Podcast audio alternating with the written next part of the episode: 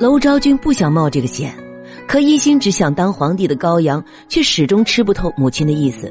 隔年，武定八年，高阳一步到位，逼迫东魏孝敬帝禅位，自立称帝，史称北齐文宣帝。谁也没想到，高阳打脸来得如此之快。听闻高阳篡位，执掌西魏大权的宇文泰立即率部东征。所幸啊，宇文泰出征途中天降暴雨，诸军马驴多死，东西之间的这场大战才没有迅即爆发。在高阳的尊奉下，娄昭君住进皇宫，成了北齐的宣训太后。既然号称宣训，娄昭君应有训导督促高阳的责任。而身为皇帝的高阳，也应时时聆听母亲的教诲。可自从高阳称帝后啊，人的劣根性就逐渐浮现。他遗传了父亲高欢的嗜酒成性，却没有学到父亲的节制本事。喝醉酒了就喜欢杀人乱性。嫂嫂袁仲华以及父亲的宠妃大耳朱氏，都先后成为他的逼奸对象。据传啊。高阳逼奸嫂嫂，乃源于哥哥高成曾奸污他的妻子李祖娥，因此，现代史学家认为，嗜酒乱性可能源于高欢家族的精神遗传。正史表明，这一时期啊，娄昭君仍然扮演着重要角色，此时的他俨然就是高氏集团与怀硕亲贵之间的保护伞。即便高阳在位期间已经证明了自己的能力。但若因此忤逆一向强于政治的母亲，他的下场可能分分钟比被善奴所杀的高成还惨。这一点啊，在高阳借醉酒摔伤母亲之后暴露无遗。天宝七年，已经做了七年皇帝的高阳彻底放飞自我，他在喝醉酒后径直闯入娄昭君的寝殿。当时啊，娄太后正坐于榻上闭目养神，高阳二话不说。将其母连人带榻掀翻，导致娄昭君倒地重伤不起。事后啊，高阳醒悟，大怀残恨，他担心母亲责罚，遂令人在太后宫前架起柴火，席地而跪，并下旨让大臣出尽全力杖责自己，以此减轻他忤逆母亲的罪过。娄昭君也看出了高阳演戏的成分，遂令人改成鞭笞他五十下脚丫子。这事儿啊，就算完了。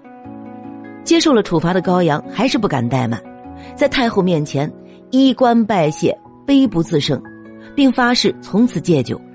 直到此事过去大半月后啊，高阳才敢照旧。由此可见，娄太后在高阳时代的地位是不容侵犯的。正因为如此，娄太后才能在嗜杀成性的高阳面前保下另一个儿子的性命。高阳即位伊始。即将年仅六岁的儿子高音立为太子，希望他既能熟悉汉人的儒家文化，也能像父祖一般驰骋沙场，建功宇内。经过儒家的洗礼后，高音却对祖上流传下来的嗜杀极度厌恶，这导致高阳一度认为太子不成器。可高阳并不想像哥哥高成那样死了由弟弟继位，他想家天下，也想摆脱母亲娄昭君的影响。于是，他打算把自己的兄弟姐妹全部杀掉，如此，儿子高音将来继承皇位便没有任何险阻。高阳首先找借口把三弟高俊和七弟高焕杀掉，随后把屠刀伸向了其他的亲兄弟。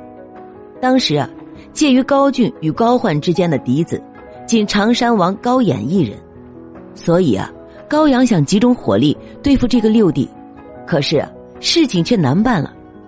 高演自小才智超群，很得母亲娄昭君的欢心。没办法，高阳只能再使出借酒闹事这一招。他知道高演为人严厉，属下有时候分析判断失误，就会被高演抓起来打一顿。于是啊，一次酒后，高阳也把高演抓过来，用力抵住高演的肋部，并召来被高演惩罚过的人，要求他们说出高演的不是。直到高阳气消了，高演才得以脱身。被高阳威胁了一顿后啊，高演回到家就开始绝食。这一下呀，娄昭君心疼了，见儿子不吃，他也不吃，并借自己的威望让旁人向高阳表明自己的立场和态度。最终，拗不过母亲的高阳只好认输，而高演则在威望甚高的母亲的庇佑下逃过一劫。但是这也为高阳去世后其太子被废埋下伏笔。天宝十年，北齐文宣帝高阳饮酒过度而暴毙，年仅三十四岁。临终前，他将皇位传给了太子高音，并让弟弟高岩辅政。然而，就在高音正位的第二个月，北齐发生了前明政变。原来，高音即位后，宰相杨殷、燕子献等就向新帝建议。处太皇太后于北宫，正归皇太后。这里的太皇太后啊，就是指娄昭君，而皇太后就是指李祖娥。作为一位自北齐初创时起就有着极度参政热情的女子，娄昭君怎能让人把刀架在脖子上任凭处置啊？因此，在他的鼓动下，他的儿子高演、高湛联手发动政变，将侄子赶下台。高演随后做了皇帝。即北齐孝昭帝。不过，在高音被赶下台的同时，娄昭君也有言在先，即高音令时一郡，出居别宫，而高演也需保证侄子一世太平。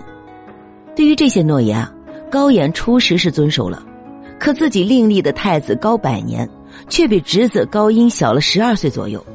高演实在是担心哪天高音复辟了。自家很有可能就会被以乱臣贼子的身份满门抄斩，万劫不复。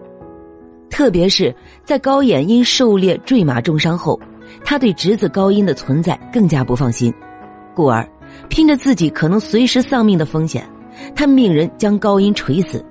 而这无疑又触犯了太后娄昭君希望家族子孙和睦共存的底线。当高演最终重病不治后，娄昭君直接以太后的身份宣布。让自己的另一个儿子高湛继承皇位，这对北齐来说是福还是祸？娄昭君已经看不到了。就在高湛成为北齐武成帝的半年后，泰宁二年四月，娄昭君在邺城北宫去世，享年六十二岁。对于自己的终局啊，娄昭君早有预感。在他病重的时候，宫里为了给他辟邪，内侍皆称其为石婆。而同一时间啊。一首童谣在邺城广为传唱，为此，娄昭君专门召来医术精湛的徐之范为自己治病，并询问他相关的传闻。徐之范对此童谣也表示不解，恰巧他的哥哥徐之才也在宫中当差，他便向哥哥问起了缘由。徐之才告诉他，这首童谣的意思就是说，石婆将在四月之中升天。果然，娄昭君在当年的四月暴毙。娄昭君薨逝后，北齐武成帝高湛成了众兄弟中唯一一个摆脱了母亲阴影的君主。他开始大力任用贤才，求正善恶，问人疾苦。北齐的政局和经济因此得到一定程度的恢复。但是，少了娄昭君的庇护，北齐朝廷终究深陷于皇帝与勋贵集团的矛盾中。在这名女强人逝世十五年后，北齐折损于内斗。被宇文泰的子孙趁虚而入，惨遭国破族灭。也许啊，高氏北齐之兴衰，成也娄昭君，败也娄昭君。我们不得不承认，历史的吊诡无处不在。本集播讲完毕，关注主播了凡先生，听书不迷路。